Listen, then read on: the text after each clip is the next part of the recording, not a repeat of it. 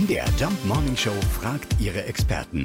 Fakt oder Fake? Tja, angeblich schlafen Vögel im Osten nicht so lange wie ihre Verwandten im Westen und singen entsprechend früher los. René Sievert ist vom NABU Sachsen. Ja, sind unsere Vögel hier Frühaufsteher? Ja, das stimmt, aber da steckt eigentlich gar kein äh, besonders verblüffendes Phänomen dahinter, sondern es äh, ist ja so, dass im Osten von Deutschland, also sprich an der Ostgrenze, sagen wir jetzt mal an der Oder, äh, die Sonne einfach eher aufgeht als ganz im Westen. Also da ist ein Unterschied von ungefähr einer halben Stunde. Das liegt einfach an den Längengraden und äh, von daher stimmt das natürlich, da sich der Vogelgesang ja strikt nicht nach unserer Uhrzeit richtet, sondern nach dem Sonnenaufgang also wie hell es gerade wird, äh, fangen die tatsächlich äh, so gesehen im Osten früher an äh, zu singen als im Westen und sind insofern Frühaufsteher. Es gibt sogar eine Vogelgesanguhr, die kann man sich beim NABU auch im Internet angucken. Die verschiedenen Vogelarten singen also abhängig vom Sonnenaufgang äh, unterschiedlich früh. Also manche fangen schon anderthalb Stunden vor Sonnenaufgang an zu singen.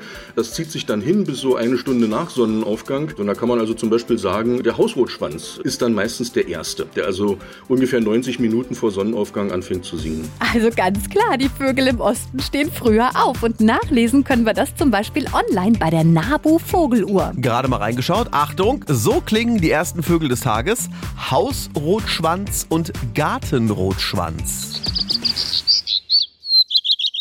Viel schöner als mein Wecker. Ja gut, bei dir piept es ansonsten schon genug. Also Fakt oder Fake? Jeden Morgen in der MDR Jump Morning Show. Mit Sarah von Neuburg und Lars Christian Karde. Und jederzeit in der ARD Audiothek.